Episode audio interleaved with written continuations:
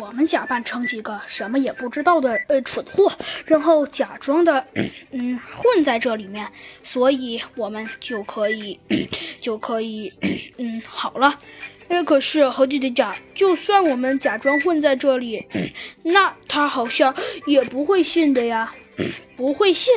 哦，这不是？说着，猴子警长摇了摇头。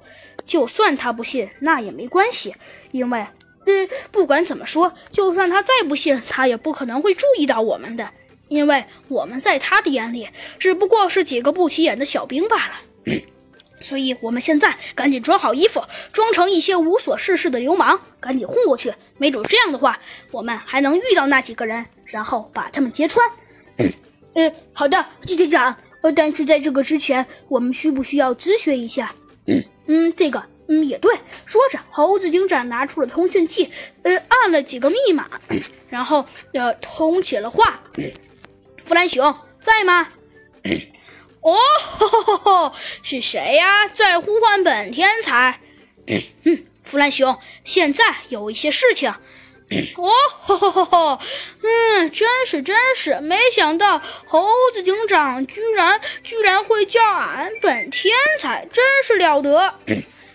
没有，弗兰熊，我说了，其实我根本没有说你是什么天才。哦，不过没有关系，就算你没有说，呃，也无妨。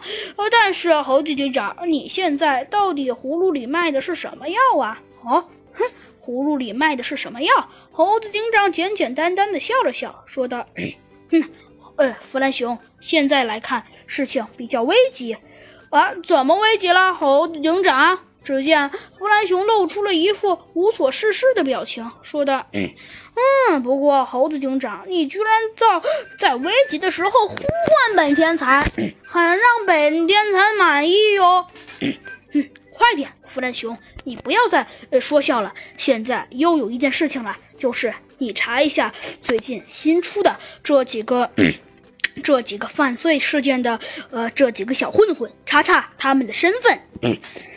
哦，哼，哦，好的，豪气警长，没关系，这件事儿交给本天才。